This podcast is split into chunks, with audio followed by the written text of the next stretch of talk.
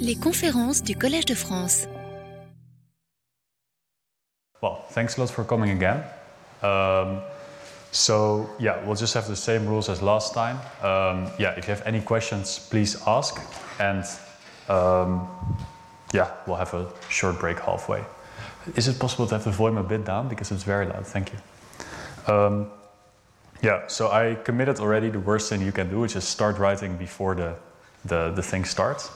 But I hope you, that you will benefit from my beautiful handwriting, which I cannot really do during the thing.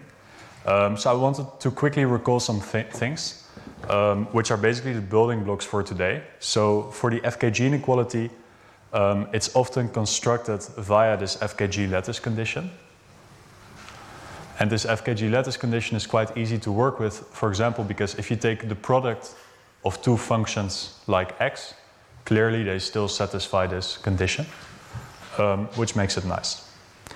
There's this tower property, which means that if you have constructed a measure on one space which has FKG, and this measure, yeah, the points in this space kind of work as a conditional measure uh, for another space, then the whole thing works nicely. So this allows us to establish the FKG inequality on, on bigger spaces. Um, and then what we did after that was that we said, okay, um, we have the hexagonal lattice.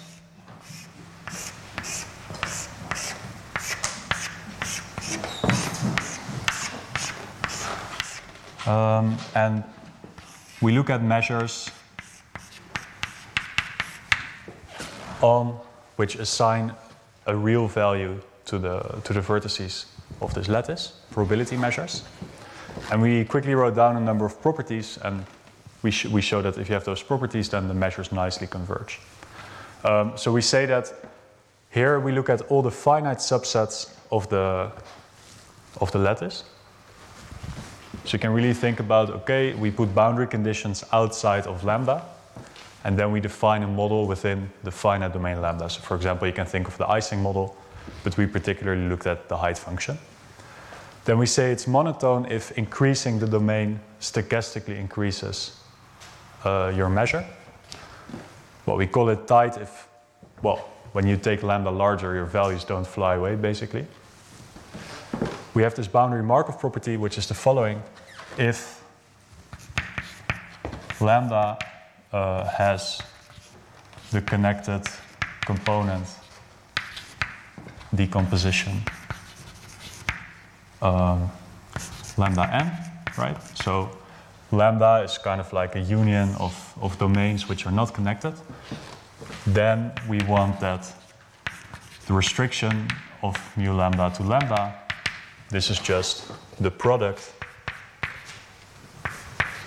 of the restrictions to the, uh, to the different domains. And this is really a bit weaker than, than having a, a real Markov property. It's really only under certain boundary conditions.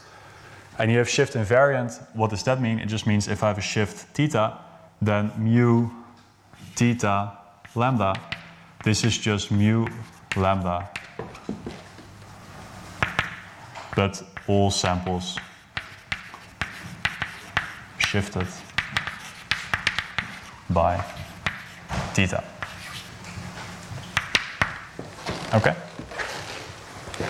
So a prototypical example is the following. You take the Ising model with minus boundary conditions. Then you, you fix a domain, lambda, you put minus boundary conditions outside, but within the domain you can do whatever you want. And then monotonicity is easily checked because you satisfy this FKG inequality. And if you look in a smaller domain, it's just like conditioning the values on the complement to also be zero, right? If I compare a measure on some domain delta, and I want to compare it to, to the domain lambda, okay, both already have minuses outside, but to get the measure in lambda, I'm just conditioning that I also have minuses here. And remember, with the FKG inequality, when I condition on a, on a, on a decreasing event, I'm always decreasing stochastically the measure. This is almost the definition. Okay? Now, this is all very uh, measure theory like. I mean, what was the main result? The main result was basically if we have this, then we have convergence in the local topology to ergodic uh, measure. So this is all very measure, measure theory-like. I mean, we didn't really use the, the graph structure anywhere. Um, but the, the two main results that we proved, which are very classical, are the following. So it's the Burton-Keane. And the Burton-Keane argument says that if I have a percolation, if I have an ergodic percolation with insertion tolerance, tolerance, then uh, the number of infinite connected components belongs to 0, 1. Okay, of course, this is not a really random variable by ergodicity, it's just constant. And what was the second thing? Um, so this is the non non-coexistence. Um, yeah. If omega is an ergodic percolation,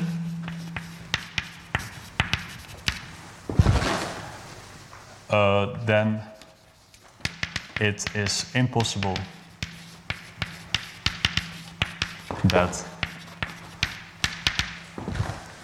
there exists a unique infinite component. There exists a unique infinite component for complement. And the measure has FKG.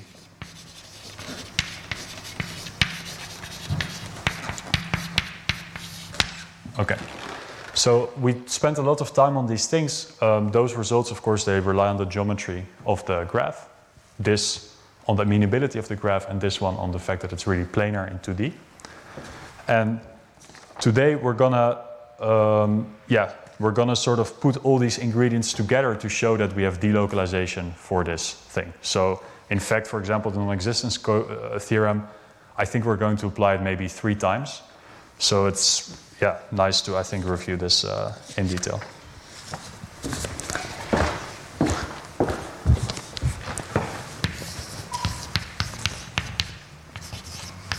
So we fix beta, and we've defined for a finite subset of the set of vertices the following measure on H. So we always consider measures uh, on this set.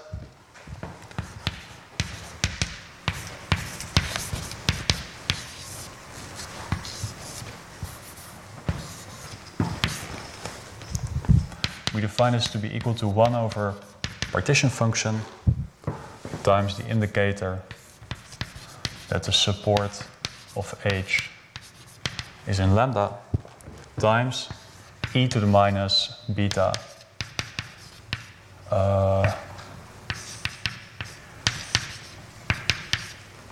times the square of the high differences. Okay? And what we're going to prove, so that's the main theorem, that if beta is smaller than log 2, then this variance blows up.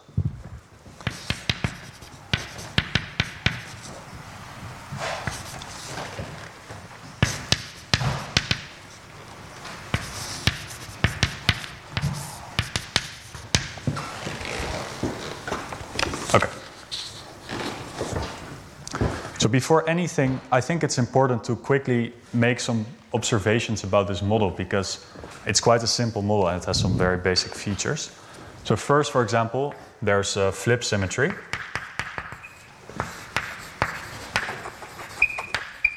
So obviously h and, and minus h they have the same distribution.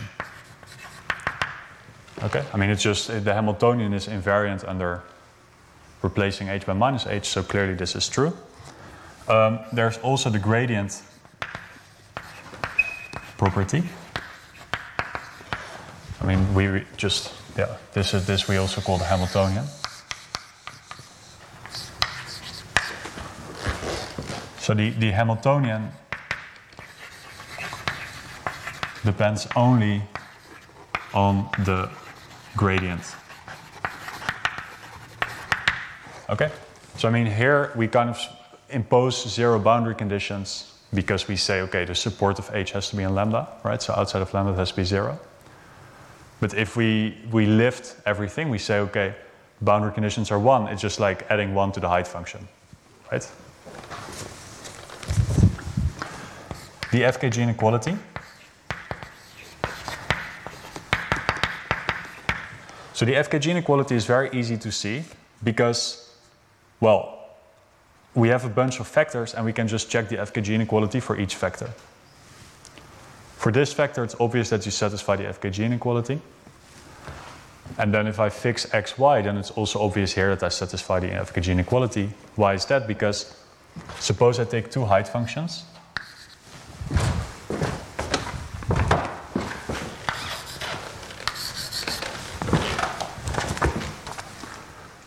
So now if I, if I look, okay, I need to compare these, uh, these terms.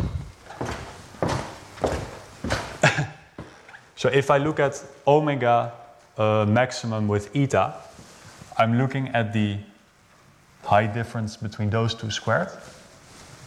And then for the minimum, I'm looking at the height difference between those two squared. But this is of course always going to be smaller than if I take the difference between the yellow one squared and the difference between the red one squared. Okay? So this is quite a, a general thing that if here I put a convex function of the difference, I'm always going to have a lower energy when I look at the maximum or the minimum. And then if I take e to the minus convex function blah blah blah, it's good. And then if I take a product of that, it's still good. So it's really trivial here that we have the FKG inequality. And the final thing is the Markov property.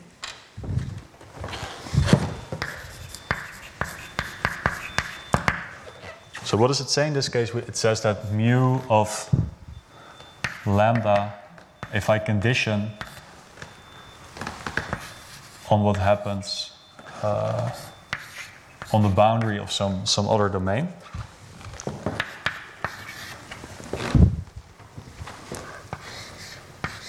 Then in this conditional measure, what happens in the domain, uh, this is kind of uh, orthogonal, so independent of what happens outside. Okay? So you can imagine that we have, well, this is lambda. Oh. And then we have some smaller domain which is called uh, delta. Then if I condition on what happens exactly outside of delta, then the inside and the outside become independent. And this is actually also easy to see from the Hamiltonian because every term in the Hamiltonian, uh, no term in the Hamiltonian can contain both a vertex outside of delta and one inside of delta, except if you're on the boundary but then we already fixed its value, right? So here you have to set the, the, the, the boundary of delta, and there's no, no edge which clearly contains something in delta and uh, something outside of the closure of delta, right? So are there any questions about this? Uh... Okay, so I mean, clearly this is a nice framework to start. Um, but there's one problem because, well, what we would like is clearly to have this monotonicity in domains. But clearly this cannot be true because if, if I look at what happens here in, within delta, right, I, I consider now two domains, delta and lambda, if I look at what happens here in delta, then I know that everything outside of delta is zero.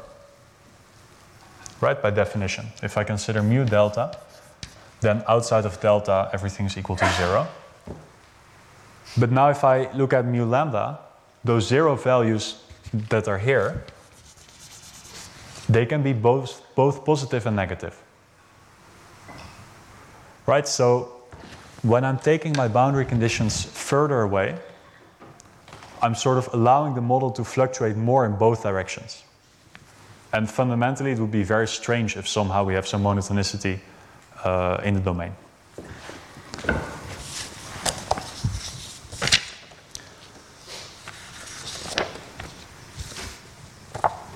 And yeah, a different way of, of phrasing the same thing. I mean, in the Ising model, what we said is okay, we just condition everything on being minus outside of delta because minus is the small, smallest value. But clearly, you cannot do that here because z doesn't have a small, smallest value, right? We cannot say, okay, we just condition on the smallest value in z and then, uh, then condition.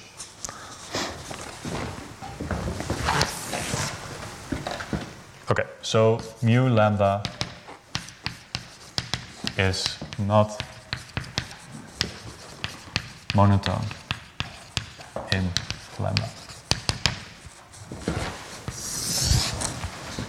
Okay.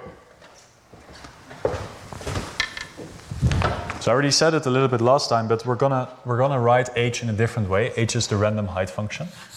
So h we're gonna write it as sigma times the absolute value of uh, of h. Okay. And we shall see that that that in, in in fact we can recover a lot of this framework by looking at the absolute value of h. So let's first rewrite the value of the Hamiltonian. So uh, hy minus hx.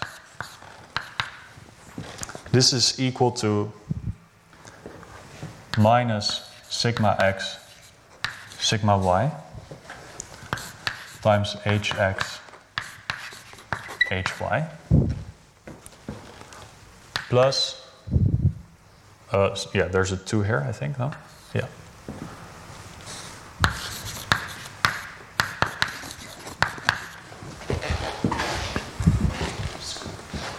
Sorry?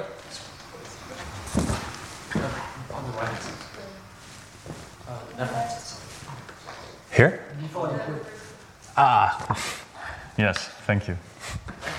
Yeah. Um, so we obviously have this inequality. Uh, sorry, equality.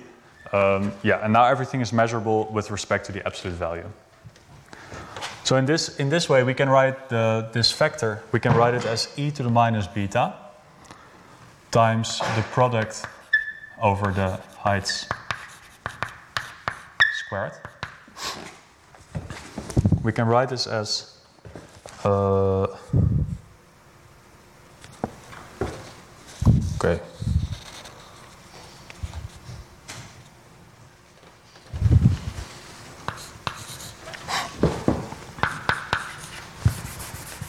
Yeah, I mean, we can first kind of pull out those things and then we, we look at these vectors. So we take the product over the edges and we get e to the minus beta h y squared e to the minus beta hx squared.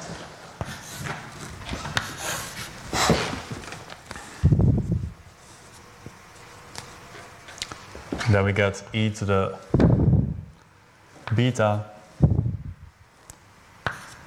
times the sum over all the uh, over all the edges times sigma x sigma y hx hy.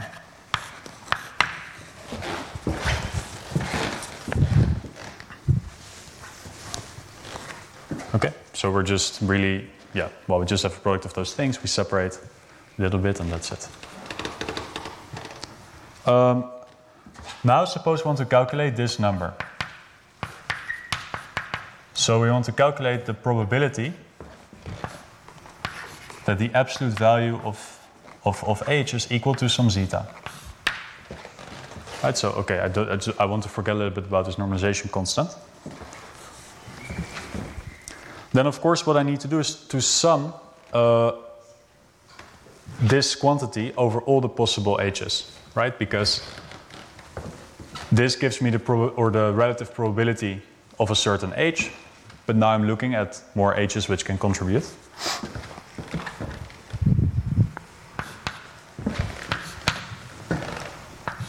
So of course at each spin I can assign a plus or a minus and it gives me a different thing except if zeta is zero because if zeta is zero then plus zero is minus zero. So I, I first I just want to correct for that.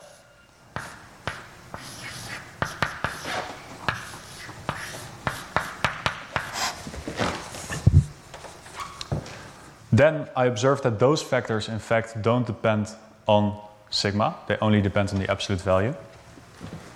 So we get product xy e of lambda e to the minus beta hy squared e to the minus beta hx squared. And now I'm really going to sum over all the sigmas, right? Because I need to sum over the sigmas, and this is the only term which depends on the, on the sigmas. So we get sum over sigma Oh, yeah, so it's only in lambda. And then we get e to the beta sigma x, sigma y, hy.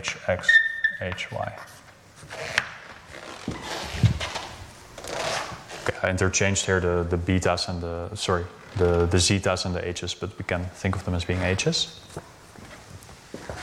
This, this we can also write as the partition function of the Ising model.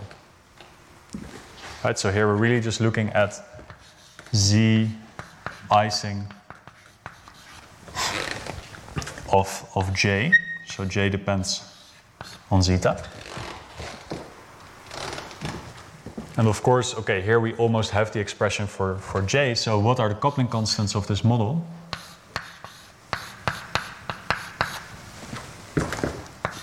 It's just 2 beta zeta x uh, zeta y.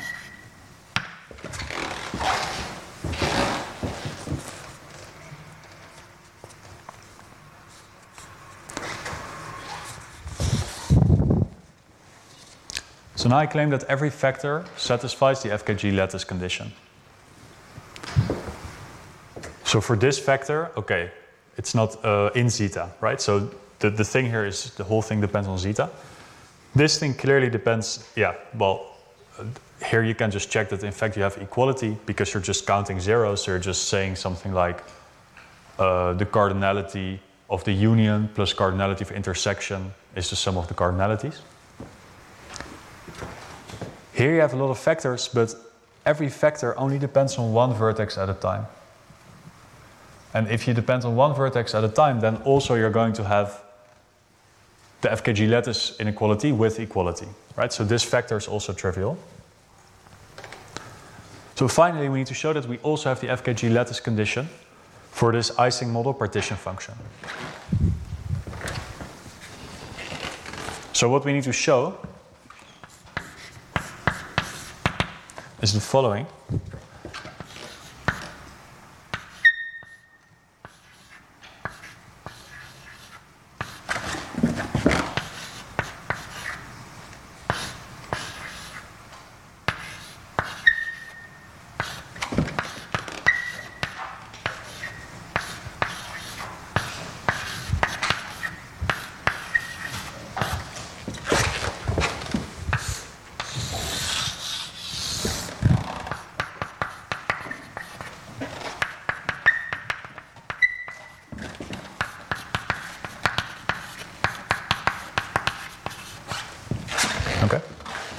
So we take two positive functions and we compare, okay, what is this partition function if we take the minimum and the maximum and we compare it to the ones where you just take them separately. Okay? So in fact, what you can see is that, well, those coupling constants, they are clearly increasing in the value of zeta. If zeta is bigger, then those coupling constants are also bigger. So there's like a smallest one, which is here, right? When you take the minimum, you get the smallest coupling constants. And in fact, what you can show is that, that you can you can write this as A. You can write this coupling constant, you can write it as A plus B. And you can write this one as uh, A plus C. Right, so those are non-negative functions on the edges, which are the coupling constants. Okay, and it turns out that you can write this one as uh, A plus B plus O. C plus D, where they're all non-negative, right?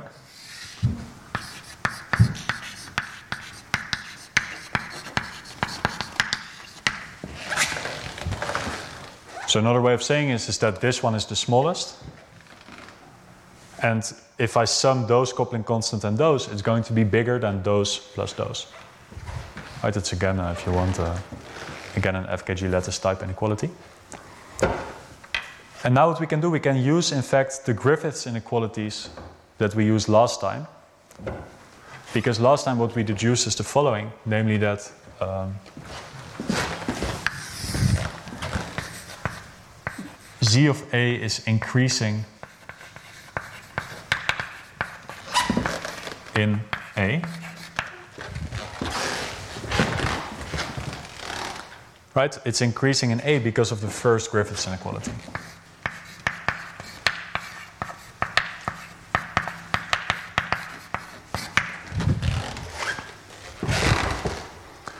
And then we get za plus b plus c plus d is greater or equal than, well, we just, we just ignore the, the d. So it's bigger than a plus b plus c. And then we know that z of a plus b plus c times z of a is bigger than z of a plus b times a plus c. And this, well, you can, you can check, but this is what we proved last time, and this is the, the second Griffiths inequality.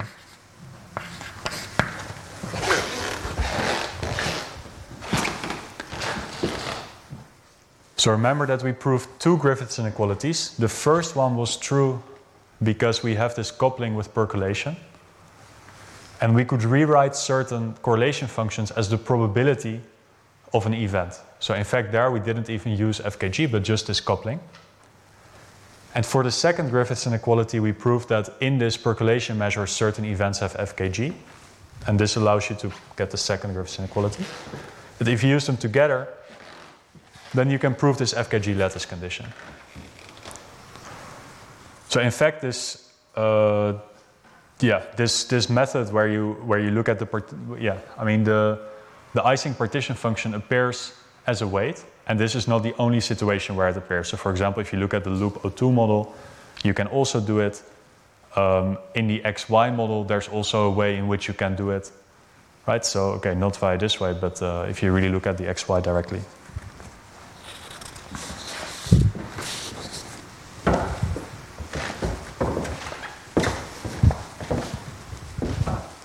Um, yeah. Now is the question, what do I erase? But I'm going to erase here.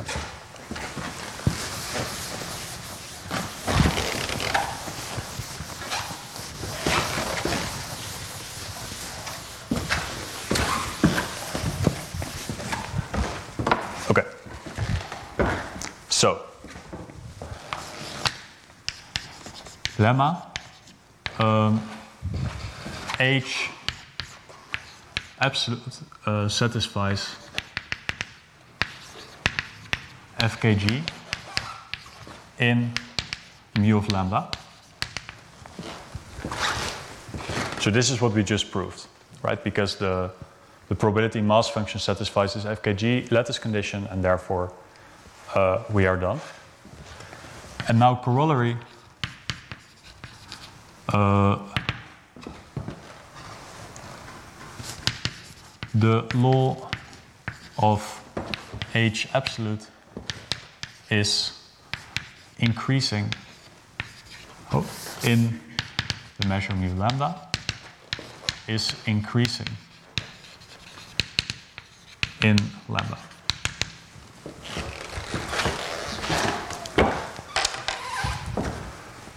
So proof. Well, mu of, mu of okay, let's take uh, lambda is smaller than delta. Then mu of lambda is equal to mu of delta conditional on the event that h is equal to zero uh, on delta minus lambda. This is the same thing that we do all the time. But actually, it's not, it's not always the case that if you condition on an event like this, it's a decreasing event for this, right? Because, but if we know that, that, the, that, that h is equal to zero, it's equivalent to asking that the absolute value is equal to zero. Right, so even if you look at the marginal of this measure on the absolute value, this is a decreasing event.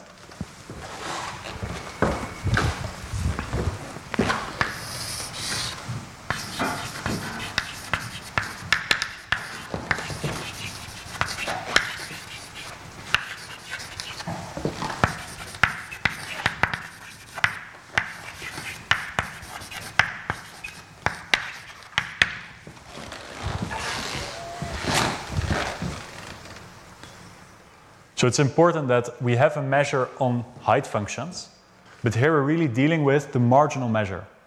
For example, if we, if we put a 1 here, then, then we're not conditioning on something that is kind of measurable with respect to this, uh, with, with respect to this thing. And also we're using here, of course, the fact that, that this set has the smallest number.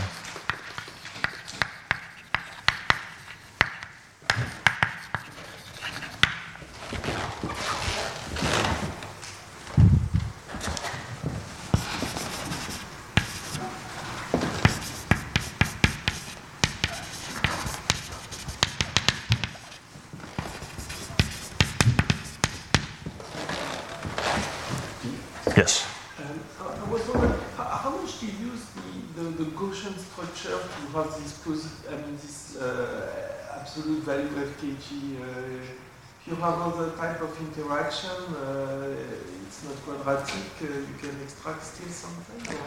Yes. Um, so it's a, it's a very good question if we can replace the quadratic thing by something else. And the answer is yes. What is nice in this proof is that just this, yeah, things decouple very nicely. This term on, the, only depends on one vertex at a time. But in general, you can uh, cover potentials which satisfy condition. So basically, it's V, it has to be uh, convex, uh, symmetric, and the second derivative has to be, uh, I think, decreasing. Over uh, over the positive numbers. Okay. So, okay, it's just a definition. but if, if you, I mean, here we took v equals to the square of the height difference, but now you replace it by v of something, yeah, v of the height difference. Now v is a convex symmetric function, and the second derivative is decreasing over over the positives, then you, you also have this. Okay? Basically, what happens is that here you still get the Ising interaction term, so there's all good. Those terms are going to depend on both x and y at the same time. So there, there's another condition to, to, to check that you satisfy this FKG lattice. But here you can do it. And basically, what's nice is that if, well, if v is the square, then obviously the second derivative is constant, so you're all good. But for example, if you replace the square by the absolute, oh, then you're also still good. Because, well, if you're the absolute uh, function, then here the derivative is strictly positive, and there it's zero. So you're decreasing still over the non-negatives. And so this kind of works for all potentials which are in between the two. Like if you want. Um, okay, I mean, I think this would be a bit too difficult to explain. I don't know if there's a good physical explanation. Um, but for example, if you take uniformly random Lipschitz functions, so for example, you look at one Lipschitz, then you don't satisfy this constraint because then the potential looks like this. So then clearly here the second derivative is zero, and uh, well, here it's infinity. It turns out that in that case, uh, there's another absolute value fkg, but it's a little bit different. So, yeah, well, I can just say it, but in that case, you can show that this function satisfies fkg. Okay, so you have to shift, but it's a bit of a different story, and I don't know how, yeah, how physical it is uh, this particular condition.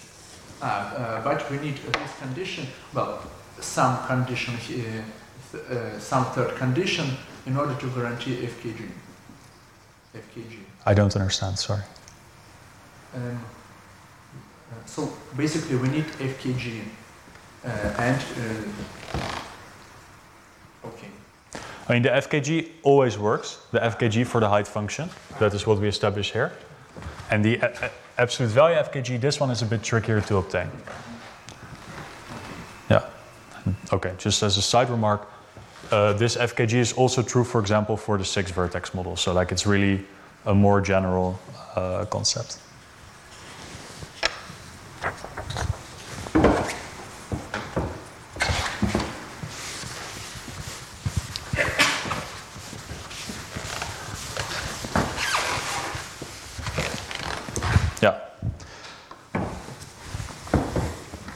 So, what do we get? In fact, uh, as another corollary, we know that if we look at the variance of a point is increasing in uh, in lambda. Right now it's simple. I mean, yeah, we have that. In fact, the whole law is increasing in in uh, lambda. So obviously, if we look at the variance, which is an increasing function of the absolute value, then this is also increasing. And in fact, yeah. So now, as, as step one, the goal is to, to prove. Uh, actually, I'll do it in a different color. So the, the first goal, what we're trying to prove, is the following.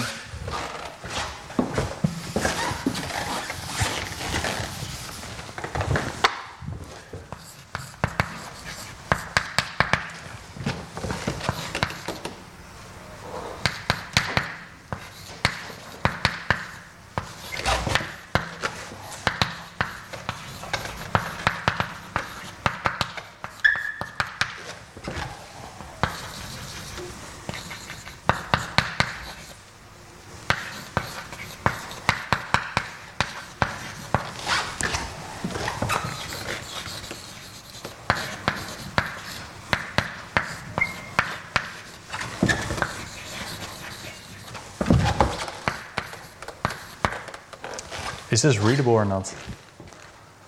Yeah?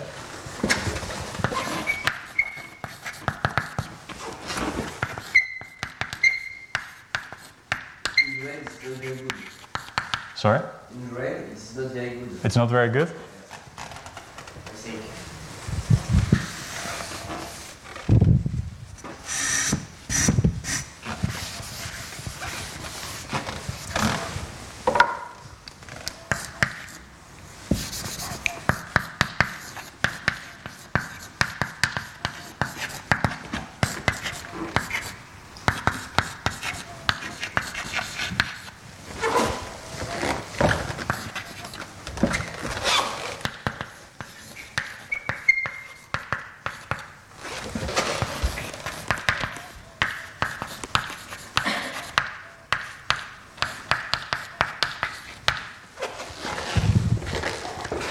So in step one, our goal is to to prove that it, yeah, first of all, you have this uh, that you're increasing in lambda.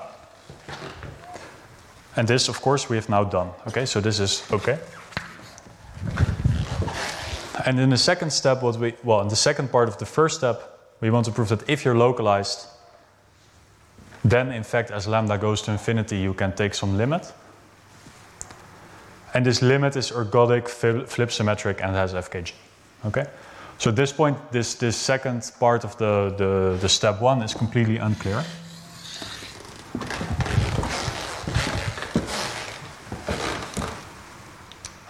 But okay, we, we proved this first thing. But now for the second part, we can assume localization. And what does localization give us in this case? Well, localization kind of gives us the tightness, right? Because by definition, if you're localized, then this is uh, finite. And therefore, even if you take the supremum over lambda, this thing is going to be finite. And if you have finite variance, well, then, yeah, you have this tightness.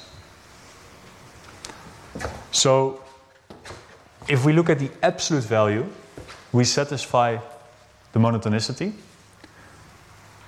We satisfy the tightness by assumption, right? Because we want to, well, prove that it's delocalized, so we assume that it's localized.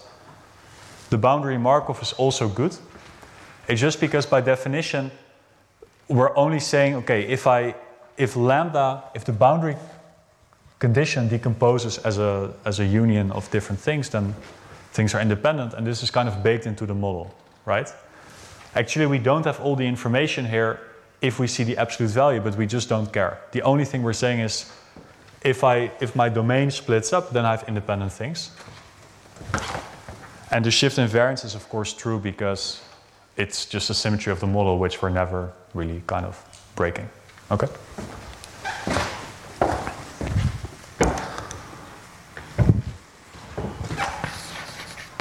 So another corollary, if localized, then the law of h in u lambda converges to something ergodic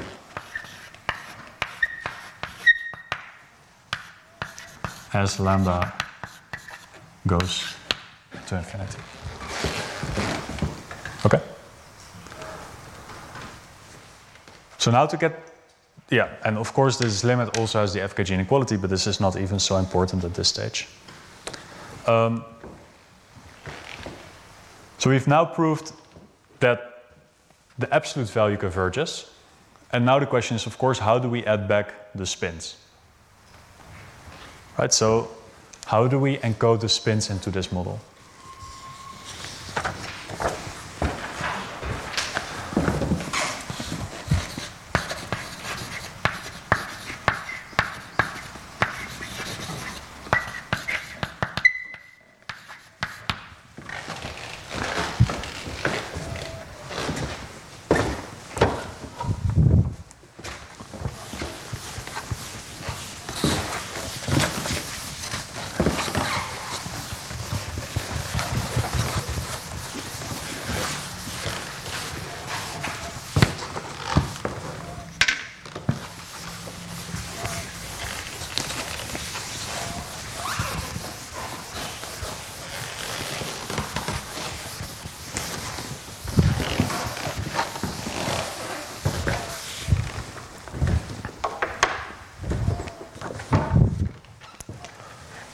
So in, so suppose we have a finite domain. So in mu lambda,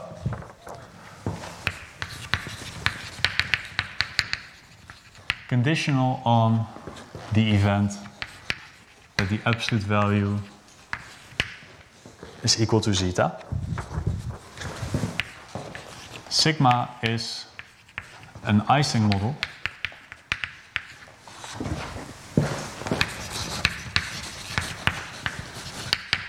with couplings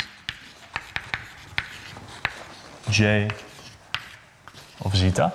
And remember that the coupling was just equal to 2 beta zeta x zeta y.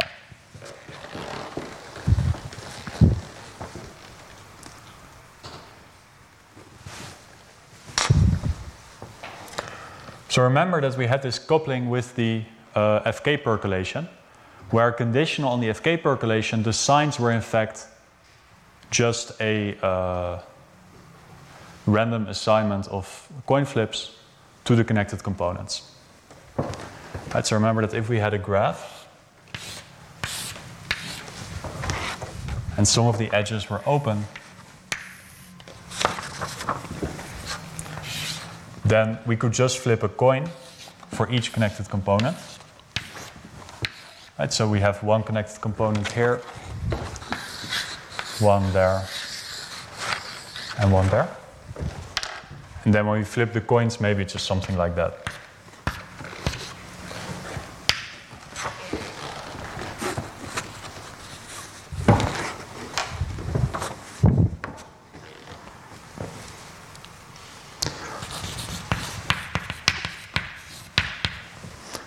So, first, we recall that if we look at this percolation,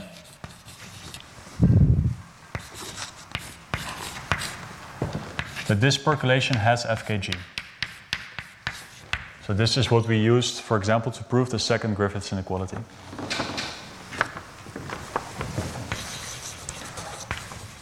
Notice also that P edge of J is increasing in J. So this is not so hard to see because um, basically what happens is that if you increase the J, then the probability of that edge, sort of the weight of that edge being open increases. So this, where, this is good for you. And then because you satisfy the FKG inequality, because this one is more likely to be open, the other ones are also more likely to be open. Okay? So I don't want to give a proof of this now, but this is, uh, this is straightforward to prove.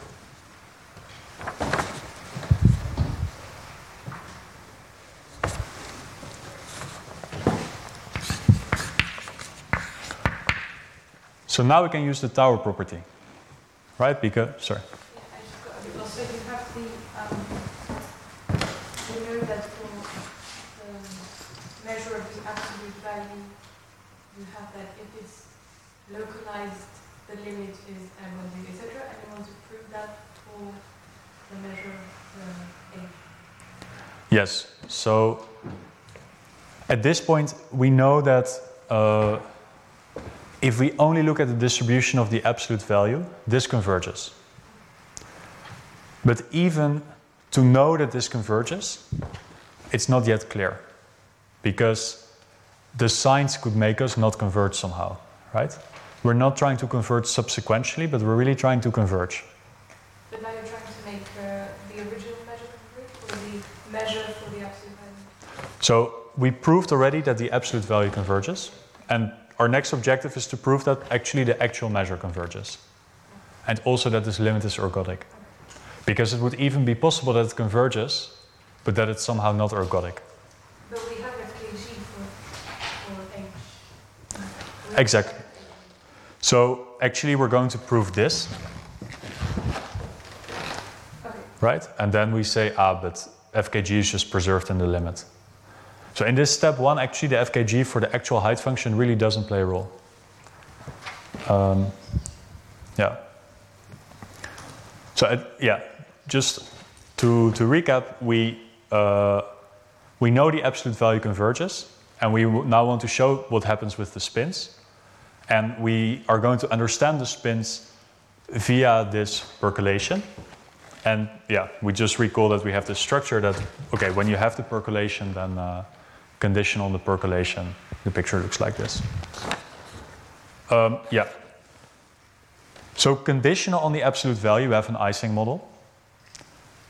And the, the edges in this Ising model, they have FKG. And if we increase our coupling constants, they're also going to be more, yeah, then you have stochastic uh, yeah, you're stochastically increasing the edges. It's just saying, okay, if the coupling constants are stronger, then spins are more likely to agree. So hence, by Tower property, H uh, omega has FKG.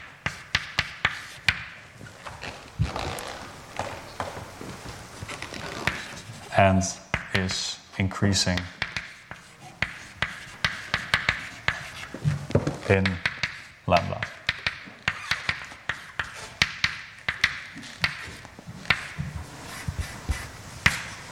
Okay. Ah, sorry. So omega are the edges. So omega belongs to 0, 1 to the edge set, and there are the open edges. Right, so for example, here omega is uh, contains those two edges. Okay.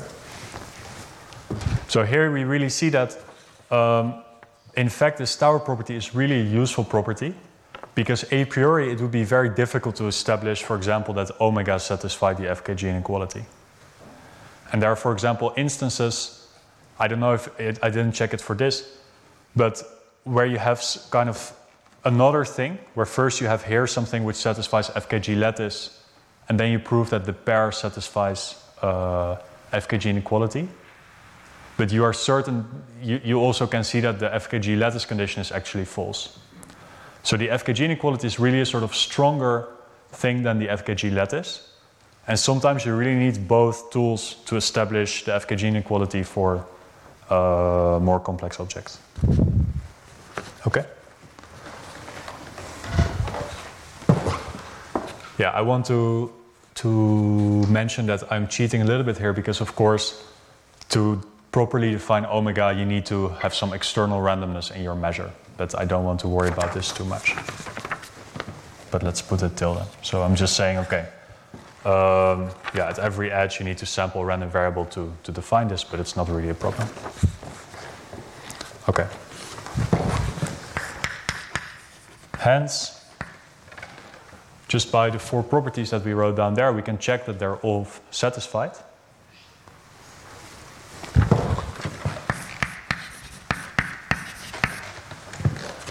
So the law of this pair converges as lambda goes to infinity.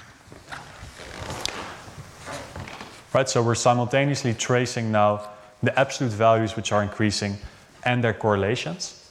And if we look at this joint pair, this is going to converge as lambda goes to infinity.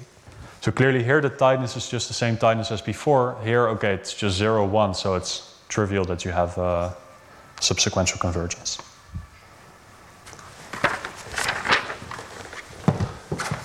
To some ergodic limit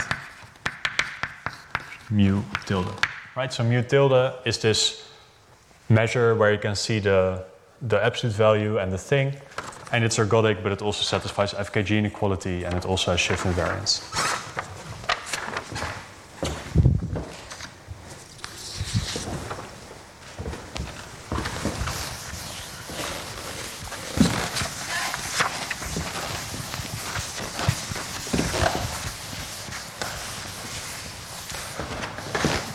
So now it's kind of funny because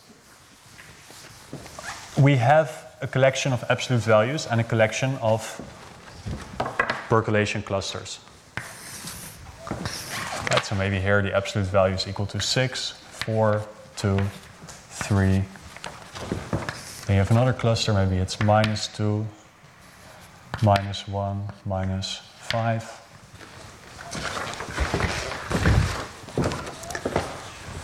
Oh, yeah. So I was actually, I was already cheating a bit because, well, we said that conditional on the percolation, you just need to sample like a coin flip to decide on the on the actual height. And here I also flip those coins, right? So here I'm looking at this measure mu tilde, where in principle I see the absolute values and the yeah and the percolations. And then to get the measure, I need to flip the coins. But actually, this is not exactly the case, right? Because there may be infinite connected components. How do we deal with infinite connected components? Now, there are actually three options. We're er- ergodic, right? So it's possible that there are no infinite connected components. Then I can just flip the coins and we're going to be happy. We're going to see that in a second. Or there's one infinite, infinite connected component. And this is actually really bad because if you have one infinite, infinite connected component, you can flip the coin. But this breaks the ergodicity, right? We wanted that this measure, this limit is ergodic. But if I now flip one coin to decide the sign of the infinite cluster, this means that either I'm going to have more than 50%, which is strictly positive, or more than 50%, which is kind of negative. Right? So if, if I have an infinite connected component, this is bad for us. And uh, it's also possible that you have multiple infinite, infinite connected components, and then it's not even clear if this measure is going to converge, right? Because if you have an infinite, infinite connected component, should they have the same sign or not? So can I flip the coins independently, yes or no? Um, yeah, these questions are hard, hard to answer. So at this point, we, we just lack the information of the coin flips. And we see that actually to answer this question, we must say something about the possible behaviors of omega. Um,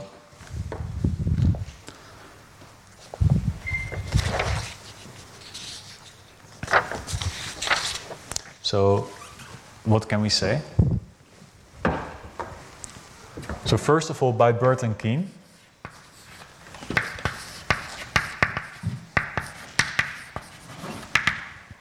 um, there's there yeah, the number of infinite, infinite components is less or equal than 1. So why is the number of infinite, infinite connected components less or equal than 1? We have to prove insertion tolerance.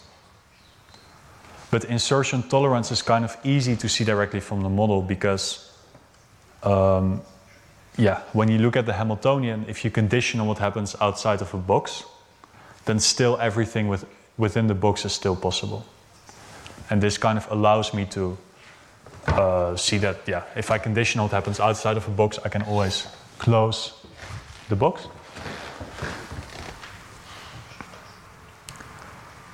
And you can also consider the dual percolation. So the dual percolation, if I have a percolation on a graph like this, Then the dual percolation is sort of the, the complement, but on the dual graph.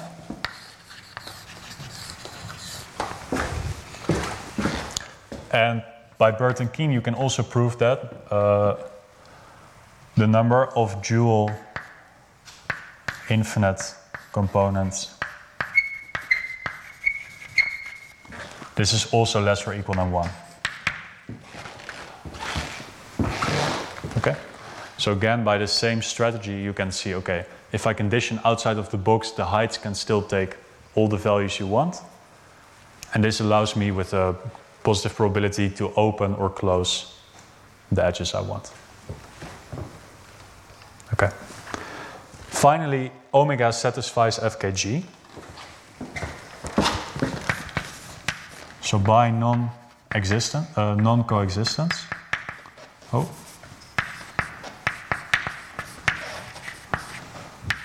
I have the following omega percolates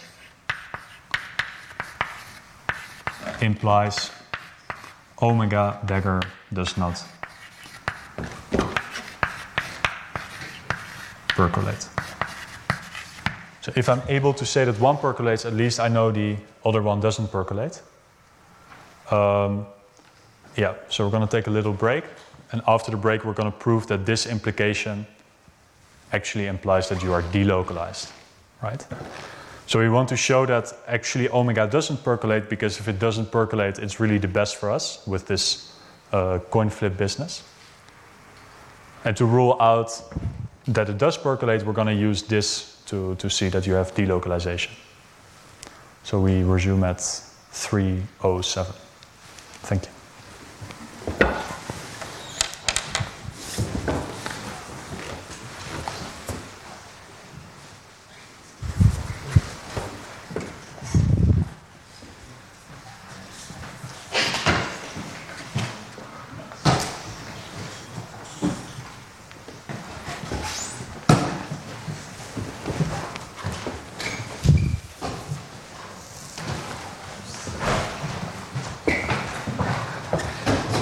Your question?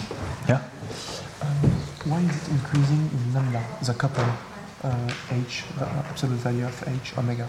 Why is it increasing in, uh, in lambda? Yes. Because, um, well, you can consider it on a set lambda and a set delta. So you always do the same thing. And then to get the one in lambda, you're conditioning the absolute values. No, no, the absolute uh, value, I get it, it's the omega part. Yes, but you establish the uh, FKG inequality for the pair. Yes.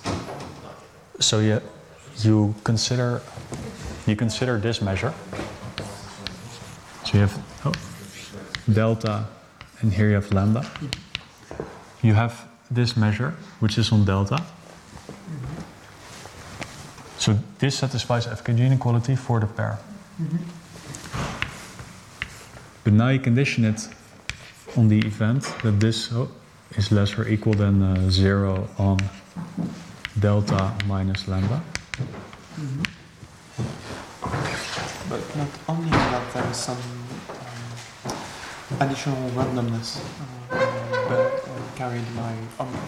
Yes, but um, you said you proved the FKG inequality for this, but this is still a decreasing event. Okay, okay, So if I condition this event, I'm still going to decrease. okay. And right. Is the law of the pair uh, the conditioning of this on only this event? There is no condition. You don't ask mm, anything on like omega. Yes, exactly. But in fact, I'm also not conditioning every value of lambda, right? I'm only conditioning the value of lambda on some of the vertices. Yeah. But notice also that if uh, you condition lambda to be, uh, if, if the absolute value is 0 then the interaction with the neighbors is also going to be zero, right? Because the interaction is this. So if zeta is zero, then it's zero. And it means the edges are always closed. Oh, okay. So Okay. thank you. So you actually want this condition contains the information that every like every edge outside a lambda is closed. Yeah, Okay, that's why it's, but it contains more. it's yes, it contains that everything. Yeah. Because if h is zero, then the edges are closed, but vice versa is not true. Yeah.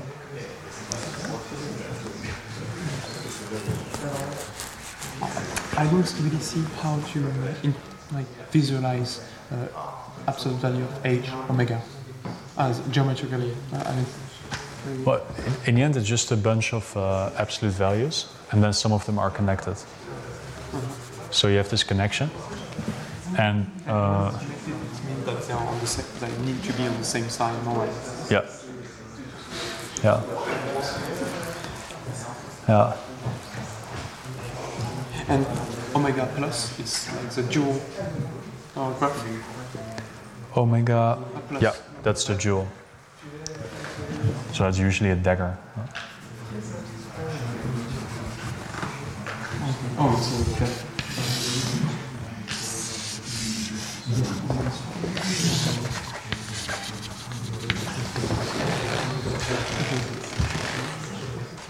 Thank you.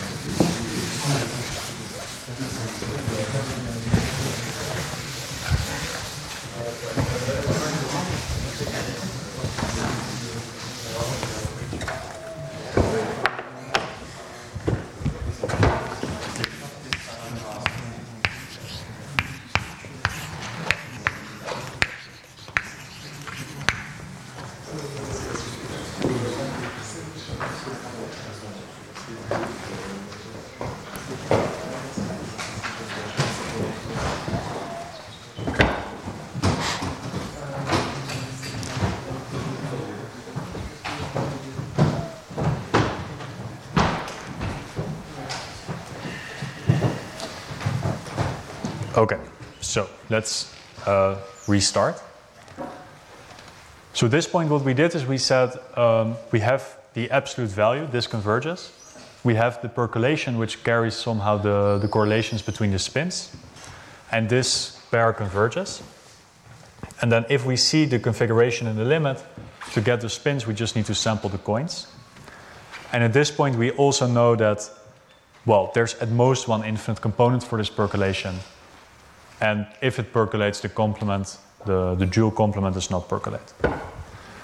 So what that means geometrically is that, uh, well, if omega percolates, let's say have a, a connection to infinity, then the complement doesn't percolate.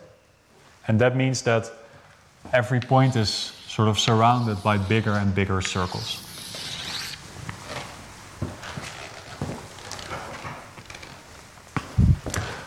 Now what we want to prove is the following. If omega percolates, then uh, then what happens? Then actually delocalization. Delocalization. So this is of course a contradiction. Okay? So let's say that we fix now a vertex x. We assume localization. Uh, we yeah. We assume that this measure exists.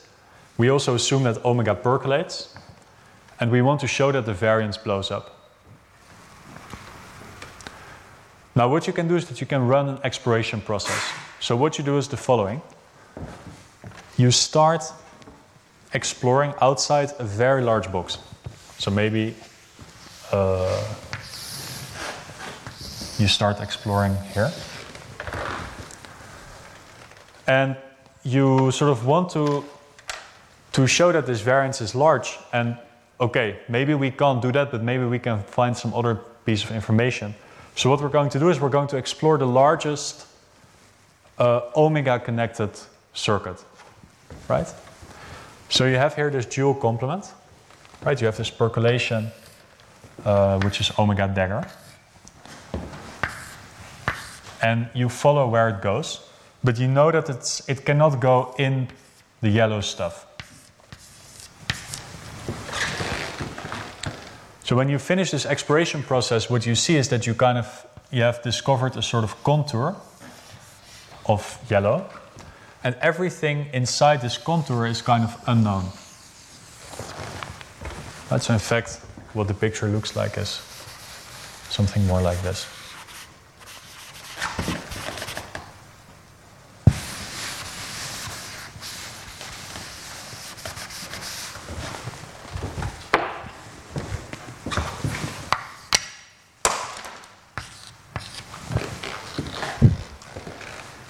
Okay. So now you can ask, what does this conditional measure look like?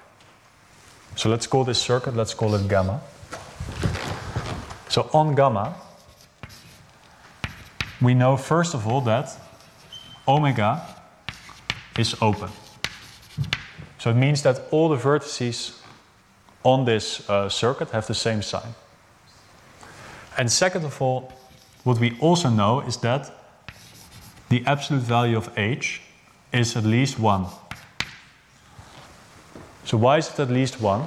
Because the coupling constant of, uh, of each edge was uh, the product of the absolute value. Right? So if the absolute value is 0, then the coupling constant is equal to 0 and all the edges are closed. So there are two options. So with probability 1 over 2, uh, h on gamma is bigger than uh, 1, or with probability 1 over 2, h of gamma is smaller than minus 1. Okay? I mean, here we're just saying the sign is the same and the absolute value is at least 1.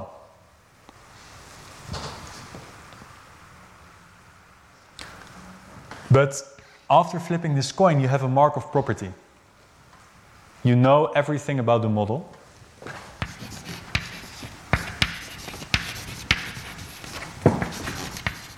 We're really using the Markov property uh, for the heights.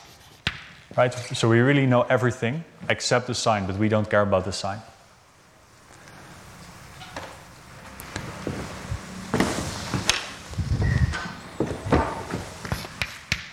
So now if gamma, I'm go just gonna, I'm just gonna use this for the interior uh, of, of gamma. Then the variance of mu, uh, yeah, the variance of hx. This is going to be something like you integrate over the location of gamma and you look at the height function on gamma and then you get mu height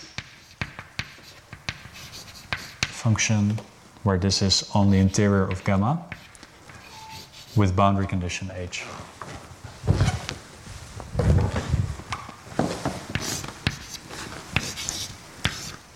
So this is a boundary condition.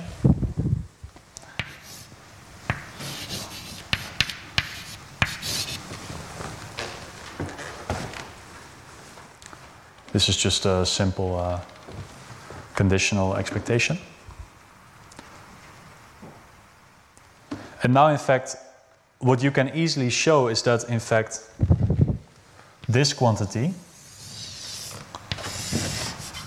this is greater or equal than mu gamma interior 1 height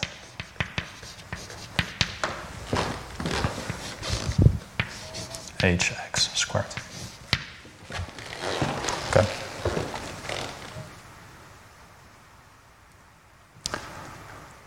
So this is just sort of a law of total probability. And then what we're saying is the following. I compare two boundary conditions. One where my height function is 1 or bigger than 1, right? So it's, it's uh, yeah, it, it, it may also be bigger than 1. And then I say if I lower it to the height 1, then I'm decreasing the expectation of the square.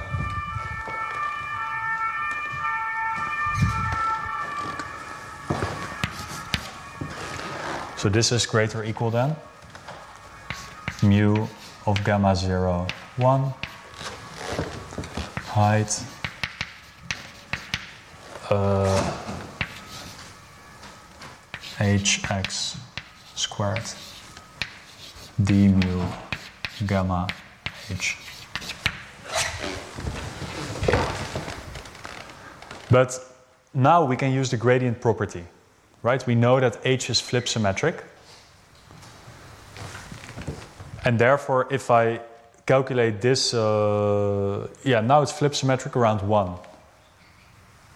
Right? So what I can do, I can just write this, this variance or this, this uh, square. This is just going to be 1 plus if I put it at 0.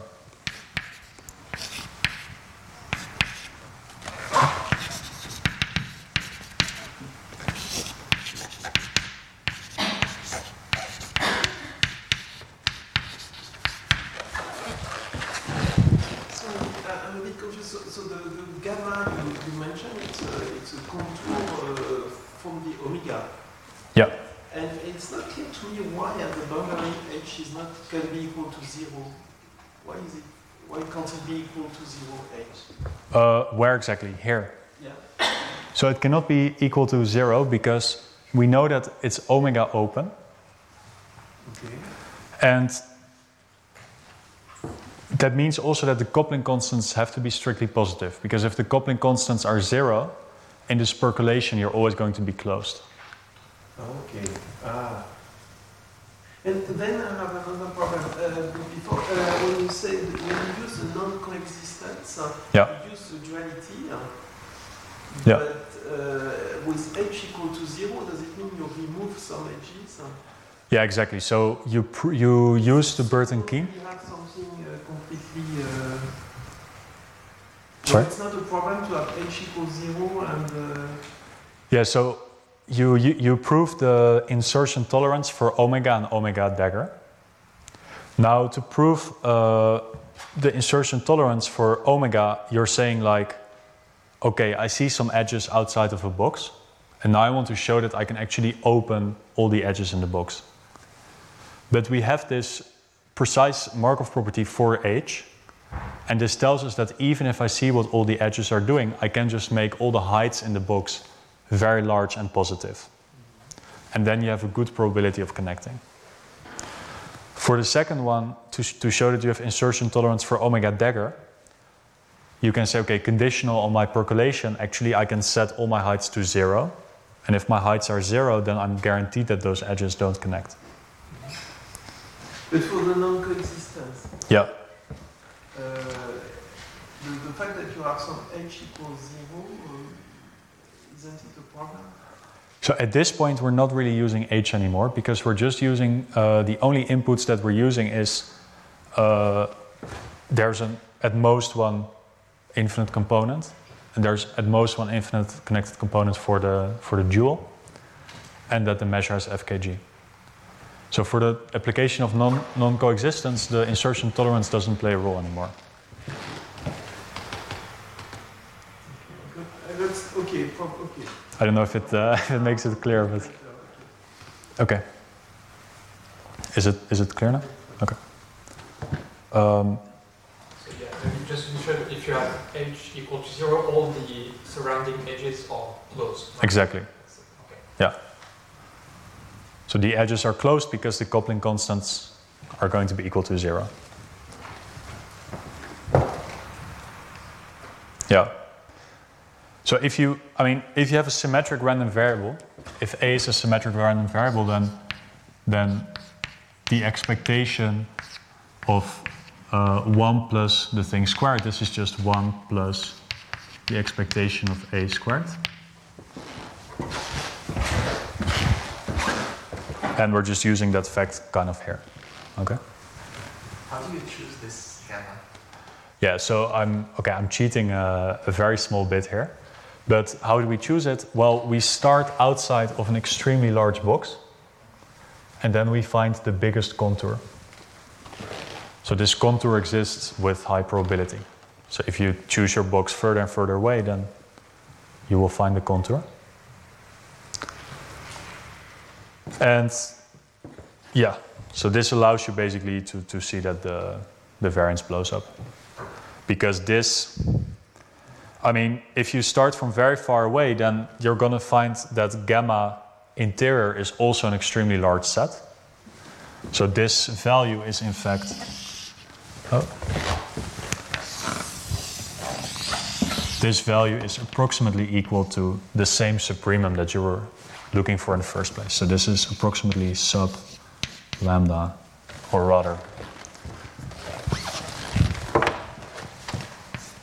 mu of hx squared.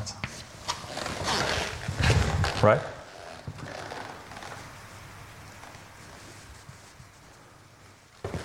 So you're- kind of proving the following inequality. You prove that the variance of hx is larger than 1 plus the variance of hx. Yeah, but I don't understand how you build this gamma even with Okay. Um, right. Maybe it makes more sense if I give like the complete proof and then. Uh,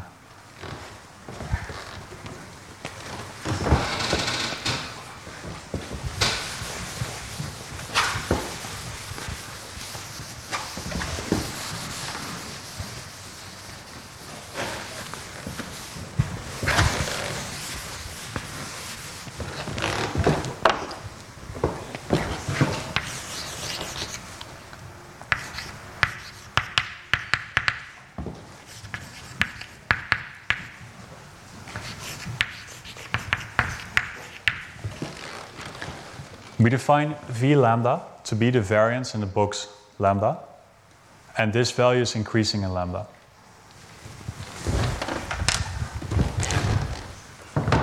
So, want to show, uh, yeah, we want to show something about this, and what we want to show um, for all lambda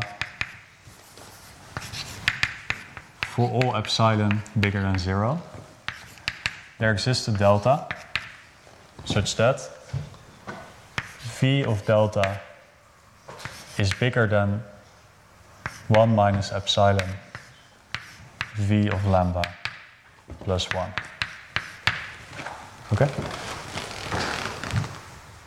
So, I mean, these are non negative numbers, and we want to show that the supremum is infinity.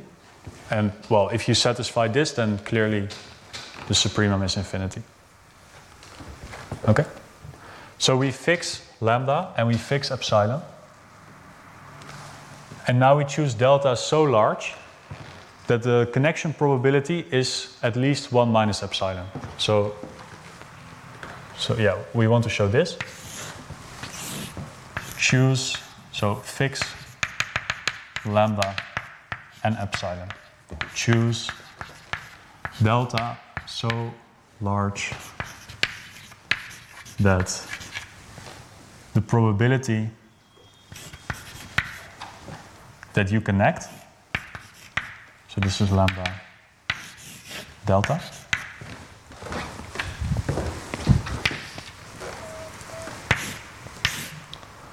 is smaller than epsilon.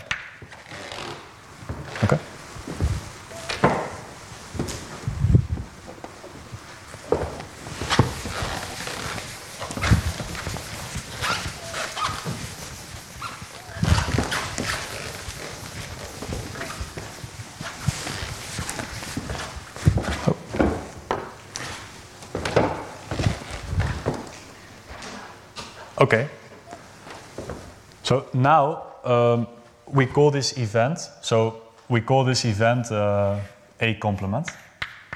So that means that A is the event which has probability at least 1 minus epsilon. So now the variance in mu of hx, this is going to be clearly at least, well, we can just only integrate this square over A. So it's the integral over A of d mu of gamma h of mu gamma interior h of, uh, yeah, so let's call it h tilde, h x squared. Okay. So what I'm saying here is the following: I explore my uh, yeah my shape from the outside, and now with the probability one minus epsilon, I'm gonna find this this gamma circuit.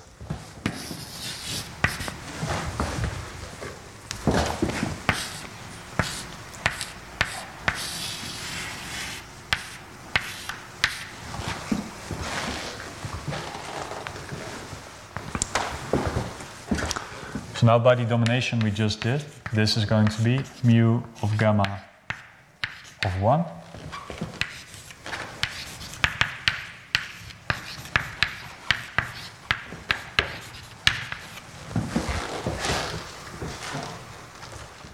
This is equal to integrate over a 1 plus mu gamma 0 hx squared.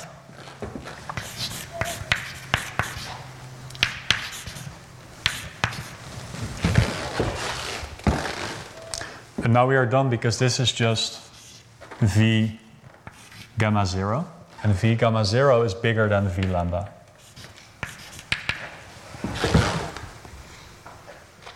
And therefore this is at least 1 plus V lambda times mu of A, which is at least 1 plus V lambda 1 minus epsilon.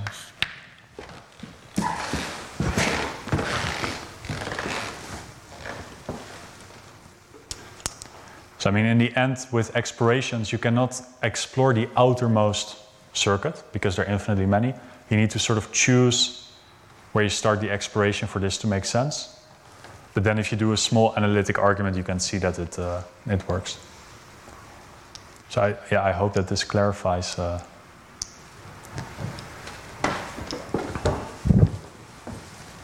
okay.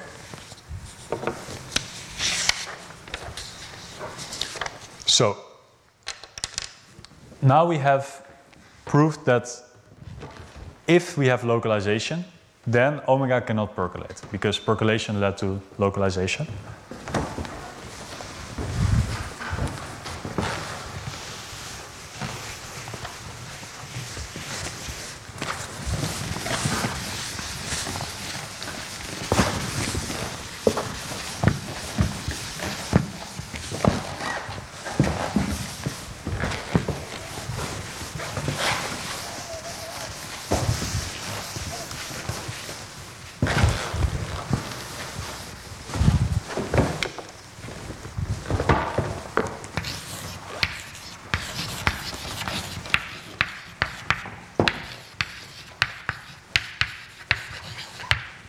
Okay. So it doesn't percolate.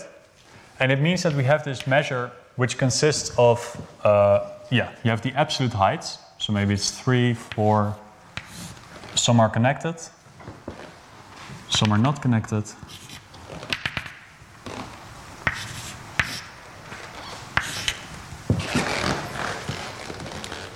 And to go from, from mu tilde to mu, you need to flip coins. Right? Because in order to get the signs of the clusters, you need to flip the coins. But now what's really nice is that in fact this measure is ergodic. So, I mean, you need to show that when you flip the coins, you're not losing the ergodicity. But what you can look at is the following measure. You just put a site percolation measure with parameter 1 half at the sites. Right, so at each site, you're just gonna flip a coin.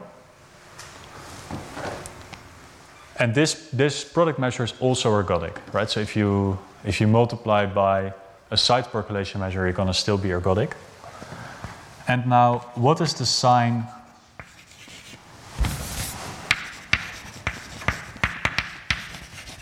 uh, what is the sign of sigma? Sigma of x so now I look at some vertex x.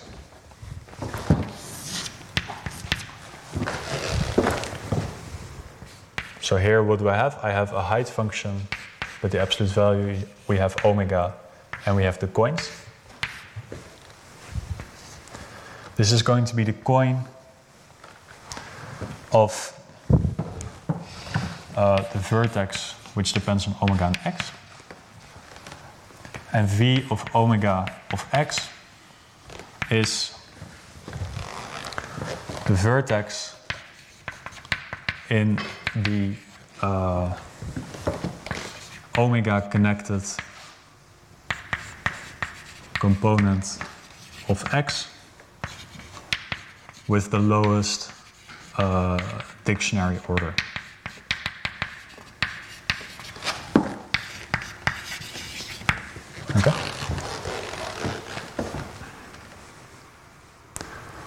So what this means is that I somehow need to choose the, the spins in an ergodic way, and I want to see that it's ergodic in a simple way. So now what I do is I flip, I flip a coin for all the sites. So maybe it's plus, minus, plus, minus, plus. And now for each vertex, I look at the lowest vertex in the dictionary order. So in this case, maybe I'm going to look here. And I say, ah, I have a minus. So this one is going to get a minus. So this is good for two reasons. Clearly, every vertex in the same connected component will have the same spin. The spins are independent, but I'm not making any global choice. Right? All the choice comes from this local information in the site percolation measure. If, for example, I had said, ah, we just flip a coin for every connected component, if there would be an infinite connected component, I'm actually introducing some global information. But this is here not the case. So hence, uh, yeah, hence H is ergodic in mu, right? So I really construct my measure mu uh, out of this pair. So are there any questions about this construction? Yes. Yeah. Yeah. So what you do is that you say, well, in finite volume, I can flip the coins, and now, yeah, like in the limit, you can see that this also uh, this property is preserved. So if there were infinite connected components for omega, it would not be so easy that you could do this coin flip in this way. But since all the components are finite, you can see that, uh, yeah, the heights are really filled in by just flipping the coins. Okay. So now we know that mu lambda converges to mu, uh, and it's ergodic FKG uh, flip symmetric. Actually, it also satisfies the Markov property. It's easy to see that this is also preserved. Um, yeah, that's it. Okay. So now we want to look at mu. And we know that, yeah, in the end, we're going to get the, the contradiction from the, from, the, from the flip symmetry. So first what I want to do is to very quickly derive two lemmas and then see, uh, okay, how this is sort of going to lead to the proof. So first of, first of all, the first lemma, I mean, we're going, it, it's a proof, but in the end, we're not going to really use it in the real thing, but it's just to illustrate the strategy.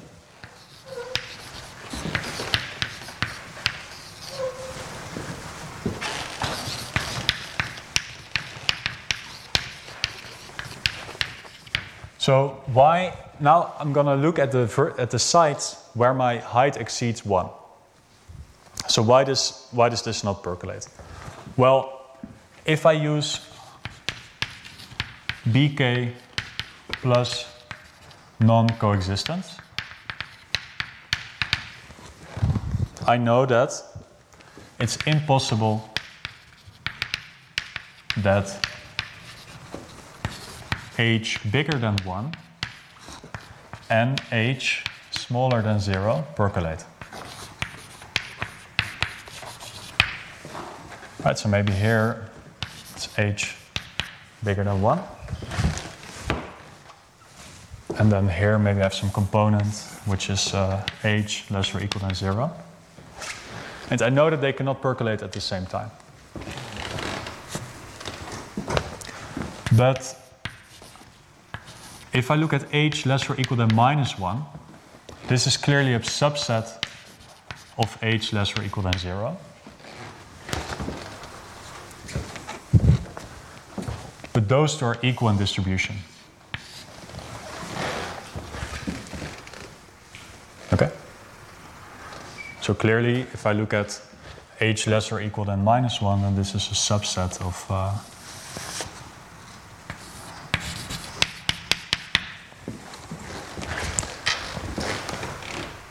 yeah, so it's impossible that they both percolate, but if this one percolated, then this one also percolates, and therefore this one also percolates. So this is the proof.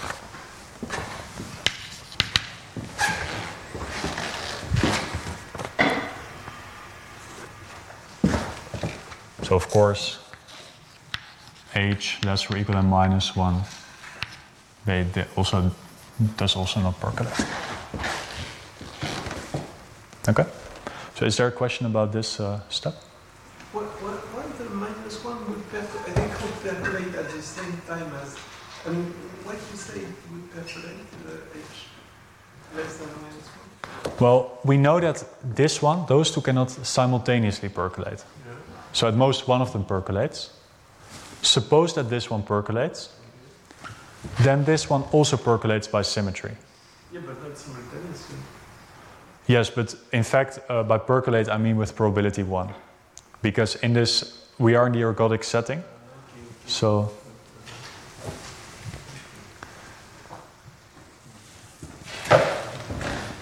Okay, so we know, in fact, we know that the, those two sets they cannot percolate.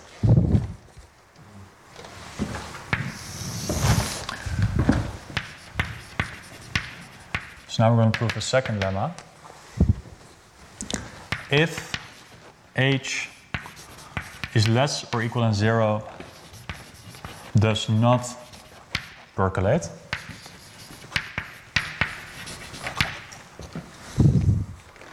Then h of x plus 1 is stochastically dominated by h of x minus 1. Okay? So of course this is the desired contradiction, right? If we prove this, then we're done. So what I want to show is that at this point, there's a small gap between those lemmas. Here we prove that h less or equal than minus 1 doesn't percolate. But here we use the fact that h less or equal than 0 doesn't percolate. So we first prove this, but then we see how to optimize the strategy to basically make those two lemmas match. So sorry, now you're up to the symmetry breaking? Yeah, so we're not going to do the symmetry breaking, but that is the final step. Um, so there's a gap between the two lemmas, right? Because here we prove that this one doesn't percolate, but here we use that this one doesn't percolate.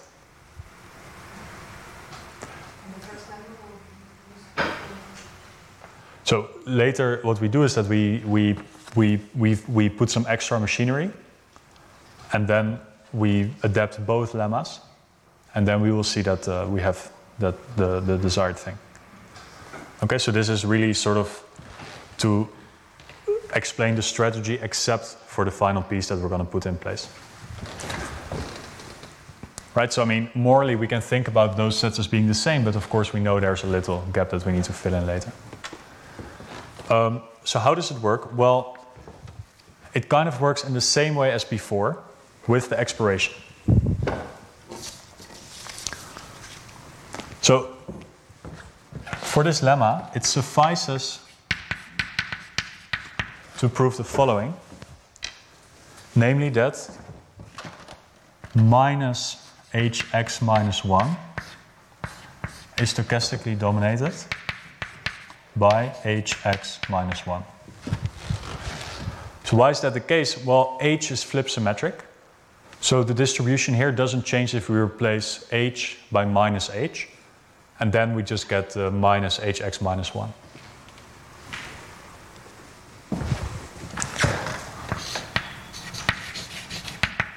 So now it suffices to prove, using, okay, like very standard uh, things, that for all k uh, in R, and for all epsilon bigger than zero, there exists a set A such that mu of A is larger than 1 minus epsilon. And uh,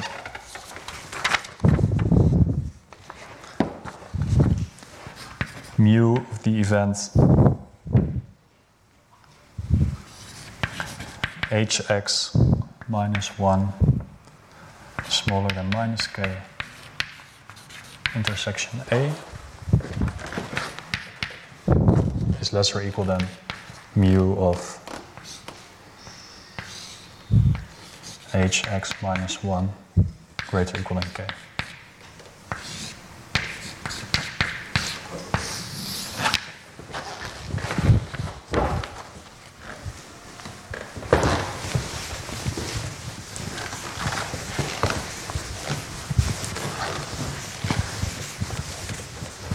So okay, by definition of stochastic domination for two, two random variables which take values in R, we just need to check that we have the domination between the probability that they exceed a constant, right? It's just looking at the uh, cumulative distribution function.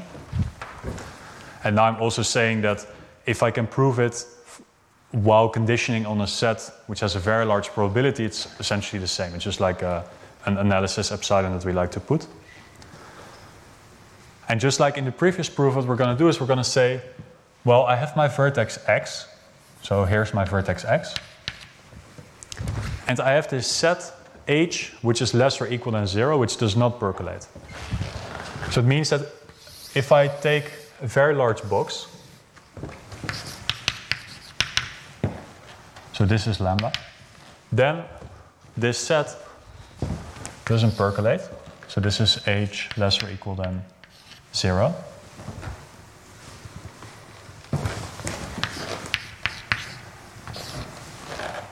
Uh, x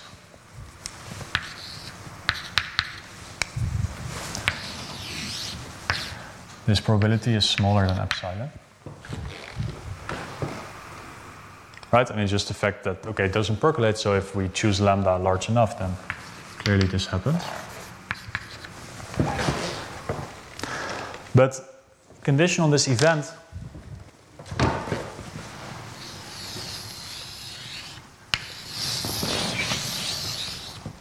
I find actually that on the boundary of the loop that we explored, we have greater or equal than 1. Right, so, yeah, here maybe it's uh, less or equal than 0. Okay. So now it's basically really good because if this is gamma, then I know, for example, that, uh, okay, let's have a look. Mu of h minus 1 is bigger than k intersection A. This is equal to, well, we can just integrate over A the shape of our contour. And here we just get mu in gamma interior h uh, of this event.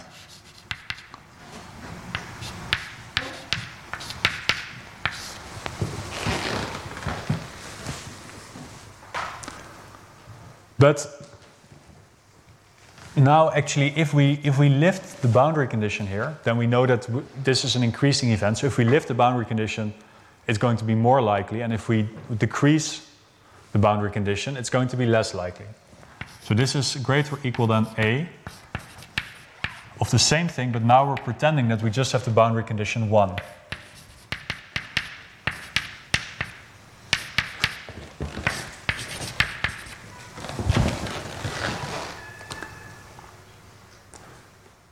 But now we can just use the gradient property to see that if we decrease the boundary condition by one, this is just like decreasing the value of uh, yeah h by one everywhere. So this is a mu gamma 0, 0, hx greater or equal than k.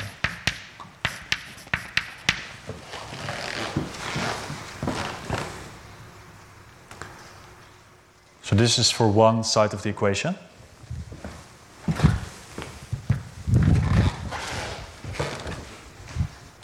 And then for the other one, we can basically do the same thing, but then the only thing that changes is that here uh, we get the inequality in the other way because it's a decreasing event. Right? So we get uh, mu of hx minus 1 intersection a.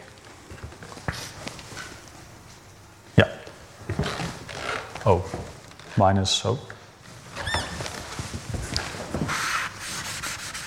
Um, less or equal than minus k. Intersection a. This is equal to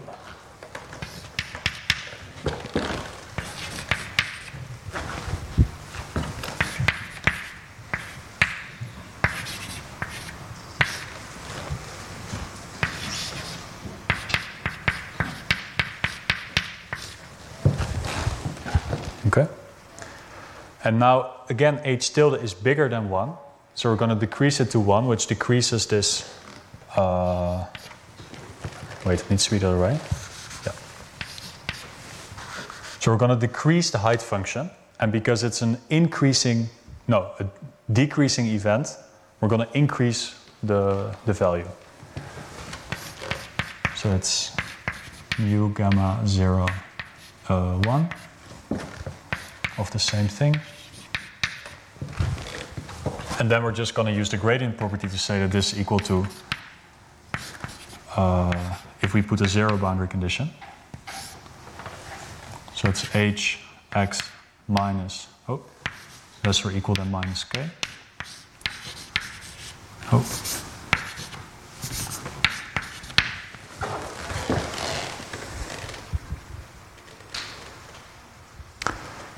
But now, in fact, those two are equal.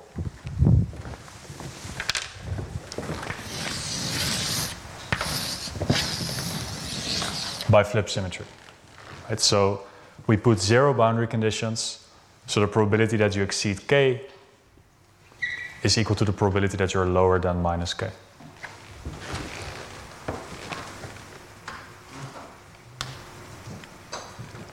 Okay. The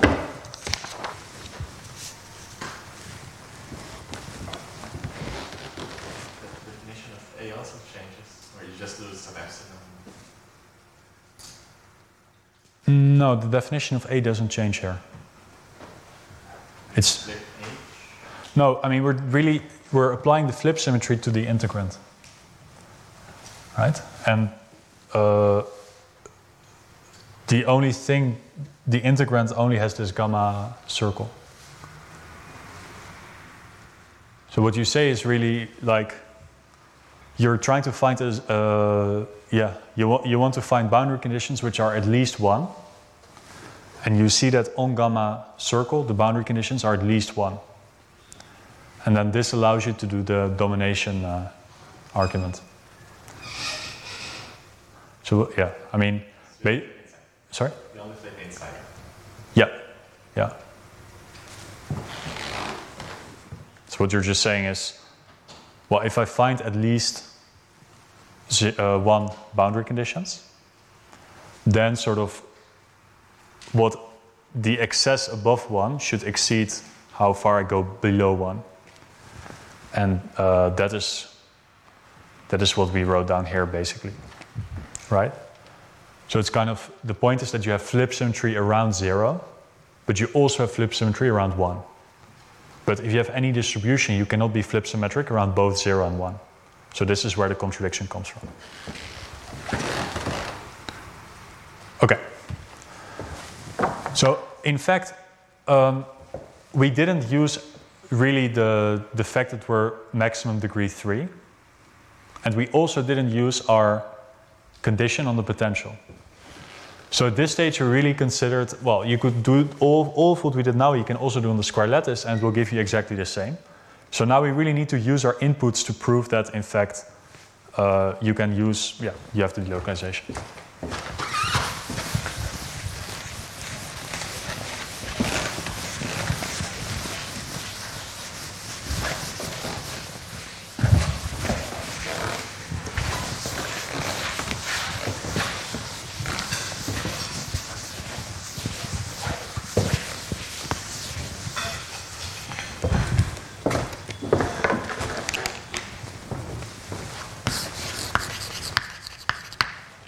Now we're going to consider mu times uh, independent edge percolation with uh, one half. So they're just coin flips.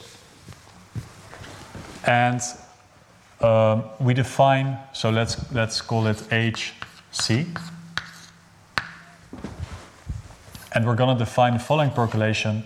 We define omega of xy. Right, so the coins, they are in uh, 0, 1 to the edges.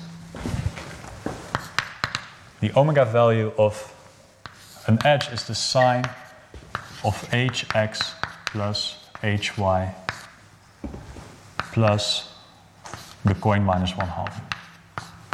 Okay? So you can kind of. Basically, what we're doing here is the following we look at the sign of the average of the yeah of the two heights. But if there's a tie, then our coin flip is going to the side. Okay. Claim. Uh, so, yeah. Then omega equals plus and omega equals minus do not percolate.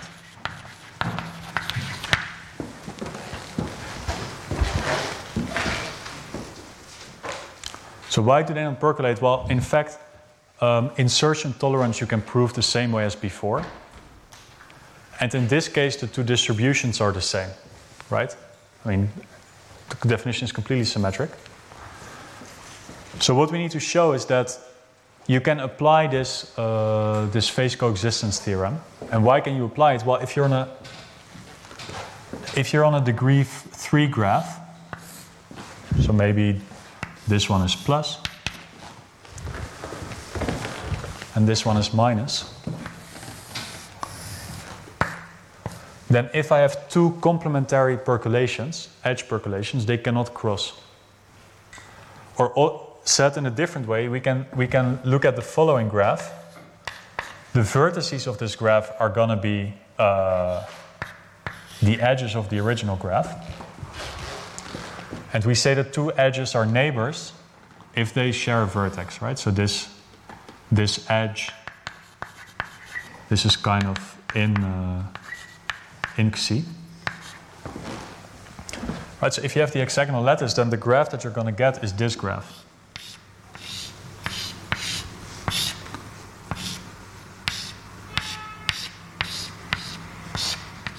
And this is also a planar graph. Right, so you can see the edge percolation on the yeah on this hexagonal graph. You can see it as a site percolation on this other graph where it's still planar. And therefore you can apply this phase coexistence result on this other graph. Okay.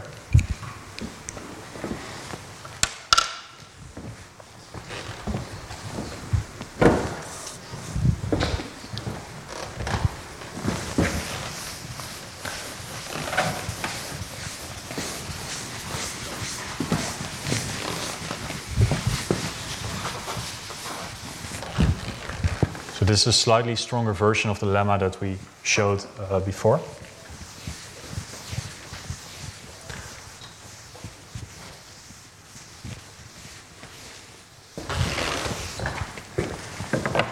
Now I'm going to define a third measure. So it's mu times b1 half edge times p edge tau, where tau is the following value. Um, it's going to be 1 half times e to the minus v of 0 divided by e to the minus v of 1.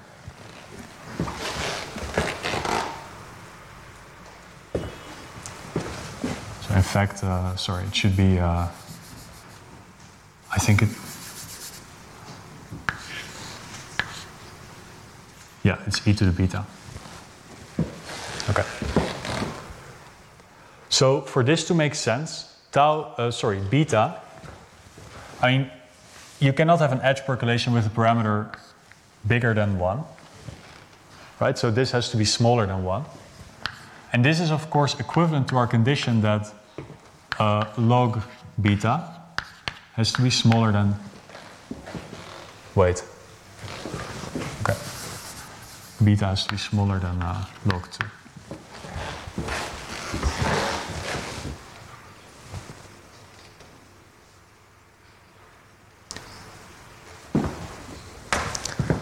So now basically when you run your exploration process, we are going to use this extra stuff to introduce some extra, uh, extra objects.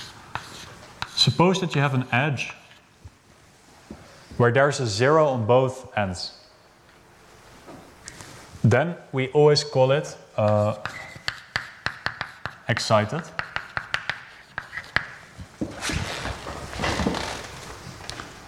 And in fact, when you are excited, you get an extra internal spin.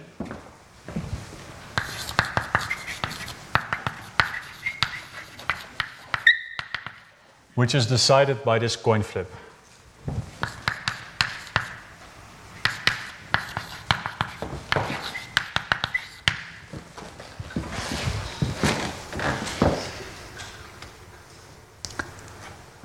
And, okay, if, if you're an edge with a 0 or a 1 next to it,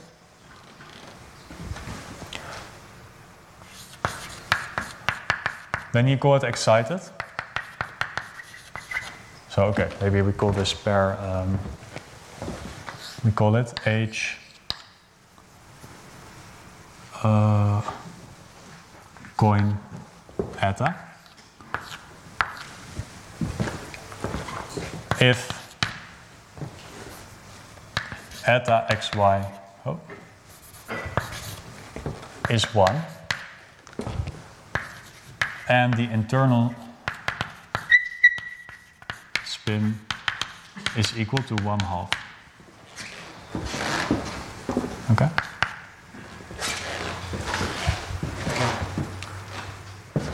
Then there are more definitions, but I'm okay, maybe I'm not going to explain it today. But I want to basically um, explain the following fact. The model somehow doesn't really, I mean, in the end, we want to prove that you can find boundary conditions at the height one half. Of course, at the moment, that doesn't mean anything because we can only encode boundary conditions at like integer heights. But what we want to say is that, well, if, if you have a zero edge, then you can have this internal spin. And what you, what you want to say is, well, I'm not going to directly explore the, the height on the other end. Right here, we're just going to say, okay, I want to see the next height, I want to see the next height. But now we're going to ask first, okay, I know my height here. I want to explore this height, but first I'm going to ask if it's excited or not. Now, if it's excited, then it has this internal spin associated to it. And you can ask, is the, is, is the internal spin plus one half? Now it turns out that in this setup, so I think I will show it at the beginning of next lecture. In this setup, if the internal spin is plus one half, then you kind of kill the potential and you're certain that here you're, you're plus, you're zero or one, but you don't have a weight associated to it. So in the end, this exploration allows you to terminate as follows. You know that on the boundary, either you find a height which is strictly positive, Or you have sort of killed the weight associated to the edge and you know on the other end there's zero or one. And when you, when you find this, you have flip symmetry around one half. And then you can basically proceed as before. Okay, so I'm going to stop here and uh, thank you very much for your attention. Retrouvez tous les contenus du Collège de France sur www.colège-2-france.fr.